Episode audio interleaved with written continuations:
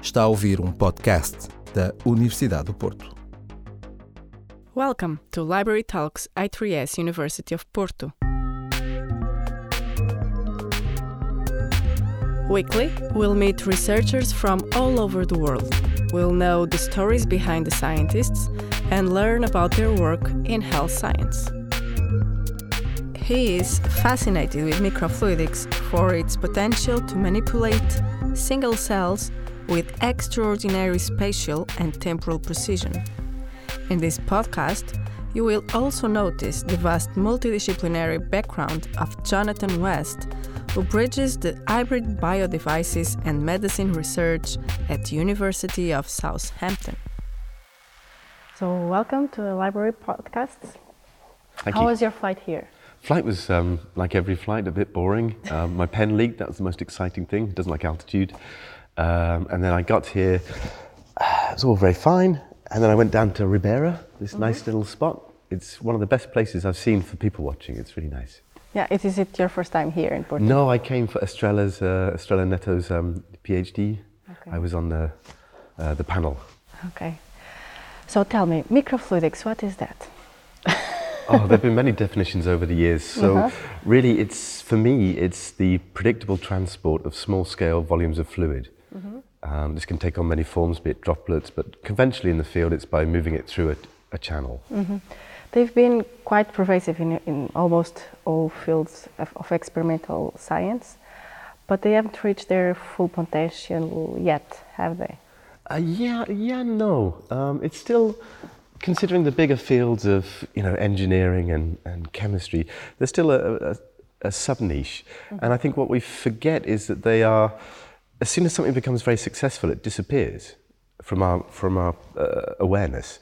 So a classic example is cytometry. Cytometry has some very sophisticated microfluidics inside to create this nice little one by one cell firing. Uh, inkjet printers were actually born of microelectromechanics. Uh, so this is semiconductor things. So again, that small droplet control. Uh, the ones which, as biologists, we're more aware of are things like droplet sequencing, uh, basically large diversity campaigns, screening those. Uh, so they're out there. Um, and what we see is occasionally one gets to something that's becoming a market, and then we see a little, and then it kind of disappears into a box and we forget about it. Uh, and I think the new thing is actually ones where there aren't really markets because the, the capacity for humans to ask questions about nature, about biology is so vast, um, so, so varied that a single product won't, won't, do, won't cover them all. So it's, there isn't a business model to make these individual devices. So now the academics are making them very bespoke, very individual for the biology. Mm-hmm. So there's, there's two bits. One, it will always be an academic thing. And the other bit, as soon as it becomes successful, we don't see it anymore. Okay. But how exactly do they help us to ask to answer those scientific questions that you just mentioned? So it's very hard, it's a very diverse field, mm-hmm. but I would try to begin uh, to encapsulate or describe fluidics is really confinement by motion. Uh, what we mean by this is that as soon as you have an entity, it could be a molecule, it could be a cell, if you can control its environment, uh, and fluidics works well by moving, if you don't move it, diff- everything diffuses or moves around, you lose that control. So if you start to control by motion uh, the position of an object, you can then start to extract information from it. So the positional information, uh, traditionally we've had things like 96 well plates. Now you can start to have droplets. By movement, you generate a droplet, and then you can collect many millions to do a, a survey. So it's it really we're going from a test tube to a 96 well plate to 10 million droplets. So that's one example where the motion creates a container. Other examples are separation science by mobility in an electric field, in a size dependent field. Uh, you start to fractionate your, your sample. So it could be a heterogeneous sample, it could be cells of different sizes, different deformation characteristics, and they become separated based on their, their change in trajectory while they're being transported. Okay. So you've mentioned that you've been working in it uh, almost for 20 years now. What? How did you become interested with micro, microfluidics? Ooh, ooh. Uh, the, the honest answer is I kind please. of panicked. So I did a degree in medical microbiology and I got very interested in cystic fibrosis and actually pulse field gel electrophoresis of Burkholderia cepacia, uh, understanding the uh, epidemiology of this uh, very important CF pathogen. And then I moved to a lab in Ireland uh, to do a PhD. And I thought it was going to be all about cystic fibrosis, and I had this big kind of medical passion that I was going to do some research and help, help these people. But it's actually an agricultural lab because uh, Pseudomonas fluorescens is closely related to aeruginosa. And I just felt, yeah. So I panicked and I spoke to somebody in a pub, as you do in Ireland. That's where you, you meet most people, uh, at least back in 1998. Um, and they said, We've got this place called the National Microelectronics Research Centre, uh, and we, we make micro- microelectronic things, uh, optics, electronics, we think there's going to be good, uh, g- a good future for creating biosensors, things that measure life. Uh, so I started off doing this PhD. Uh, they said, Well, yeah, you, you're interested, let's, let's give it a go. It's a risk, but we'll try. Um, I started making a, a, sensor based on electronics to measure DNA. Mm-hmm. And I, after a year, I was you know, I wasn't happy with that. It wasn't my thing. So I jumped into the wrong frying pan, let's say. Uh, but it, it, was a time where we had students a lot of freedom. And I was started to kind of bang the drum for microfluidics. This is when it was just emerging. And I said, you know, this could be something. We could use the microfabrication relevant to electronics to start to apply it to moving molecules. At the time, you know, PCR on a chip was quite interesting. And that's, that started my career. And ever since then, I've just been fascinated by notions of motion, mm-hmm. small scale motion, giving you that control, that predictability, which should, if you do it well, translate to reliable, reproducible data that's really uh, precise, quantitative. And that, I think that now resonates in this modern world. We want high throughput, quantitative uh, precision biology to allow us to ask those, those questions of really quite complex, challenging systems. Mm-hmm. And how was it for you? uh, as a young scientist to to create this kind of momentum for this field of microfluidics? Ooh, I, to be honest, I, I mm, or you didn't, uh, you weren't aware I, of it at the moment.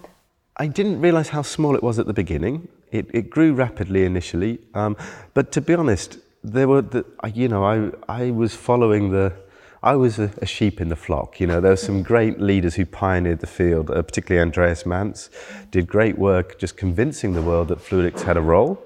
Uh, I was lucky enough to work with him for a year in Germany.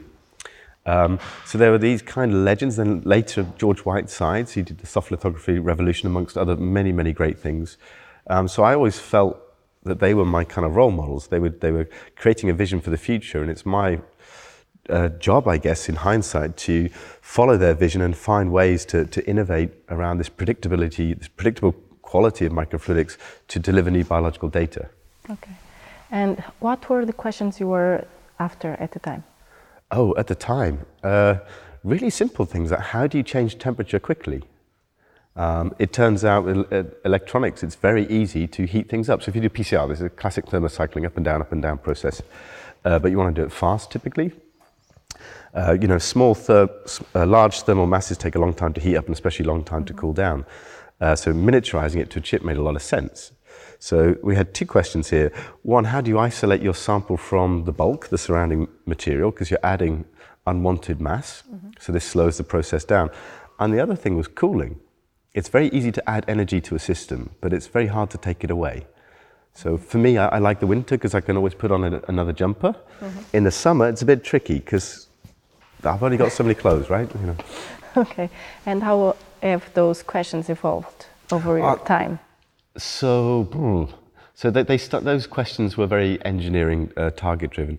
Now the the real questions for me is, is building really powerful workflows where microfluidics is a component, and how can we get to those bigger biological data sets? So it's trying to find a, uh, so electronics went through the same challenge back in the 80s and 90s, how, and still does today actually. How do you integrate these different processes, these different electronic elements?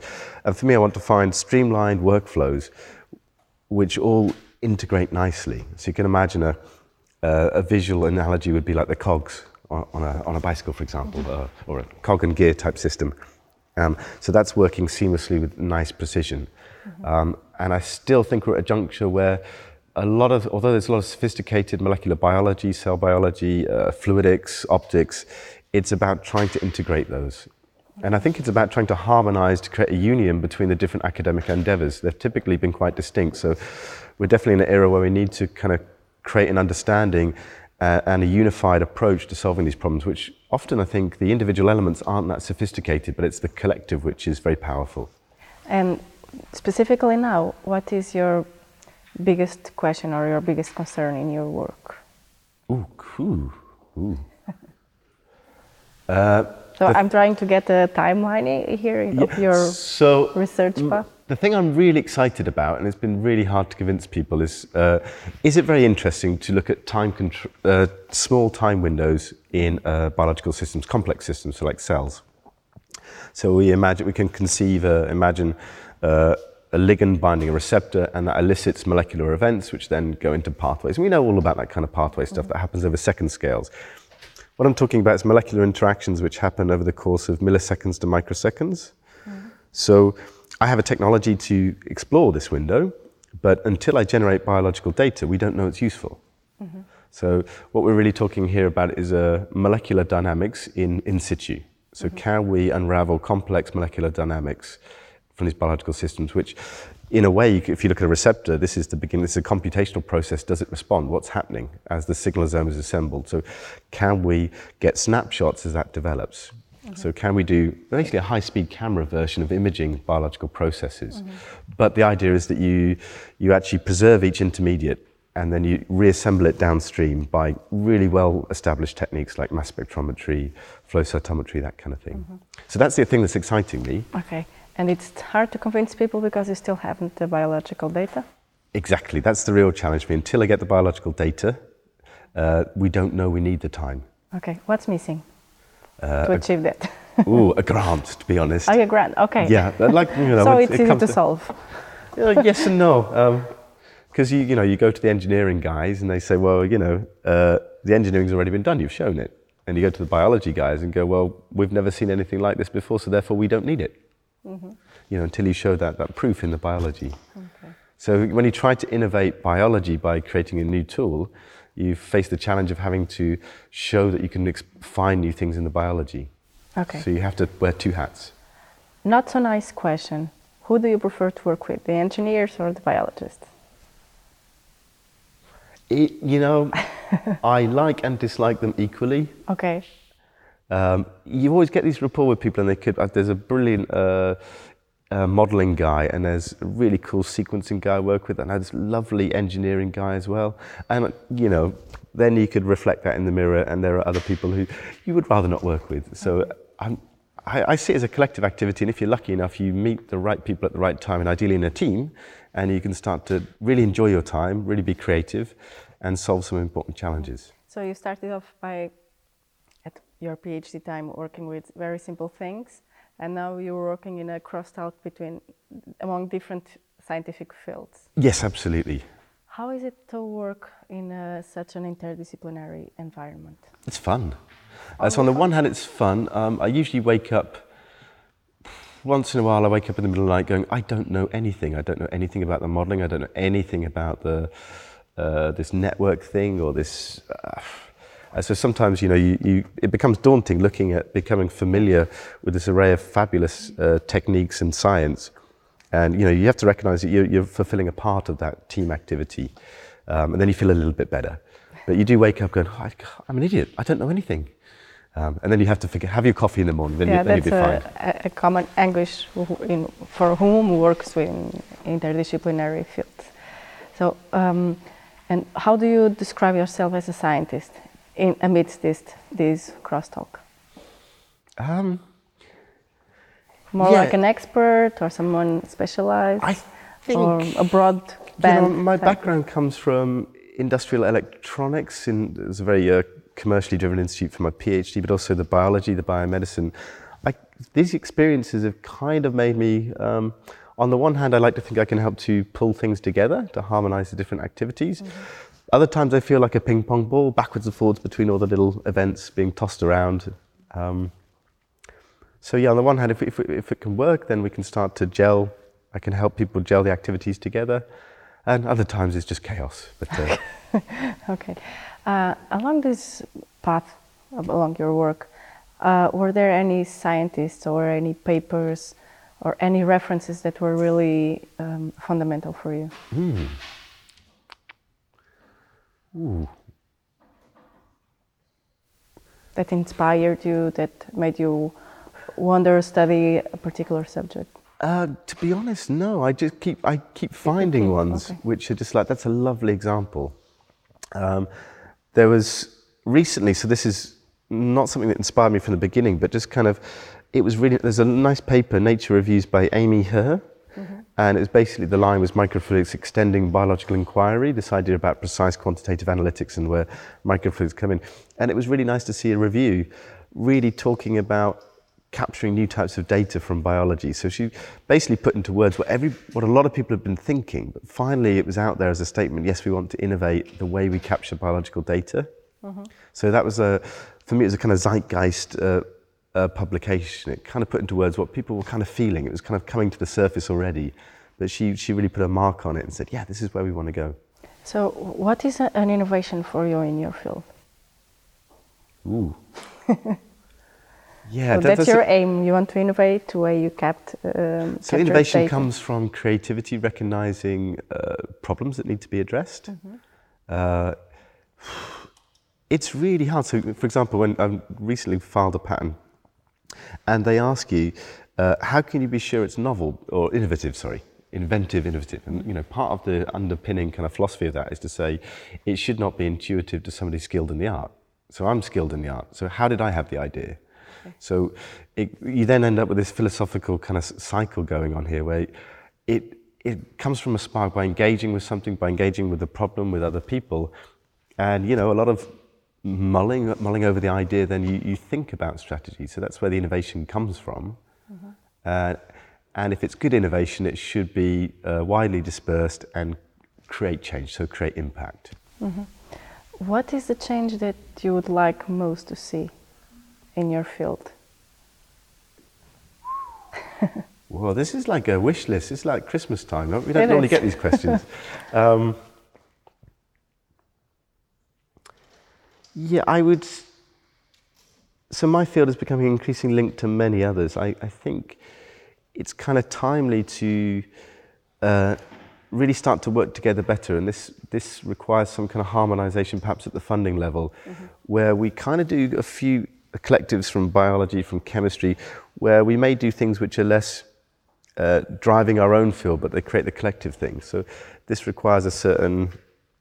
Uh, so it, it must have great ambition and excitement and be creative, but we need to kind of temper the individual spirits to, to work more in a teamwork way. So my ambition is to see uh, greater teamwork to achieve the bigger goals. Uh, unfortunately, academia is built on micro businesses where the PI needs to lead, and, and that creates a tension of ambition. So, in simple words, I guess it's let's see more teamwork.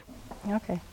So usually, and just to finish the wish list, usually our birthday is a time when we think back in our life, in our goals, what we achieved and not. So my question now is, um, besides the Nobel Prize and maybe some more grants, what is your biggest wish as a scientist for now? What you aim for the most when you look a little bit ahead? Yeah, so it's more a quality of life I, I dream about. So I would like to carry on creating. So I do, you know, science is the work I do. It's, it's a passion. I love it and I hate it at the same time because you're always challenged, um, and you, hate it because you're passionate about it. So I would like to feel like this way until I retire. So my my my ambition is to provide a framework where I can continually start to think about problems, solve problems, be creative, innovate, and work with and learn from really smart people. So if I can maintain this experience, that would be a good thing. Okay. And how do you feel fuel yourself with uh, that energy and inspiration to to maintain this feeling? Yeah, I, I, did ask myself the question, what else could I do? And I can't, don't think I could do anything else. I'm not good at anything else. I'm really, If you weren't a element. scientist, you don't imagine yourself doing anything else. Yeah, I couldn't imagine doing any other job. I have to be, I get bored. So I, it's not to be disrespectful to other fields. I'm only kind of good at this thing, and that's an area where I like to play. So if I can carry on being this kid, that's, that's, that's great. Okay, I have to ask this because I have this question in the back of my mind Okay. since the beginning. Uh, when when did your passion for pen start? Ah, um, yeah. So mm, I got really fed up with the, you know, the Bics. I'm allowed to talk about branding when it's kind of run out and they go clunky. And so being a designer, so we do everything. Eventually hits the computer, becomes code. But before that, I liked to, to draw, right? So I, I, the very first concepts are scratching away. So I got very frustrated with Bics, and then I moved to Mitsubishi 105s, which give you a very clean black line. Okay. However, I've learned that they don't suffer altitude very well, okay. and this is not good for white shirts. Um, and two, there's the um, there's the Moleskine notepad. I was lucky enough to get one for my birthday, but this the porosity of the paper bleeds the ink, so you lose the sharp resolution. Okay. So now I think I've, I'm going to get one next week, I believe. I'll be test driving this new pen next week. I'll let you know. Okay. Just to finish up, um, for a young scientist interested in your field, what you, would be your advice for him? Hmm. It's, so as a young person getting into the field, it's a, a really good opportunity to, and you know, this is reflects life really. You've got opportunities and chances, so make the most of it. Really delve into, become a true master of the fluidics, mm-hmm. but also keep your mind open during this. Uh, this training period, this development period, of being aware of other things, so you can build in an appreciation of those things around. So, to advance the science into the future, you must be very, you must have solid, solid understanding and skills in your thing. But always, you know, remember to look up from your particular workspace, your, your lab, or or your computer, and look around because those interactions will be the thing that fuel the development of your career. Okay, and do you think it's important for a scientist, for instance, to read other things besides science? Absolutely, yeah. So I, I find it's really, it's very easy to get uh, captured into a trap of just doing your thing. But uh, some of the greatest innovations that I've been able to do come by slight ignorance and just keeping uh, chance interactions, but also just trying my best to find time to see other things. So it's by seeing this variety of things around. It could be a movie, it could be a different type of science, it could be watching the Olympics. There's all kinds of inspirations. It could be watching a flower grow in the garden, ah, all kinds of things. Mm-hmm. So use those experiences, other fields of science, to uh, constantly stimulate you. You need that stimulation. Okay, thank you very much. Okay, I think you. we're done. Para ouvir mais, subscreva os podcasts da Universidade do Porto em notícias.up.pt.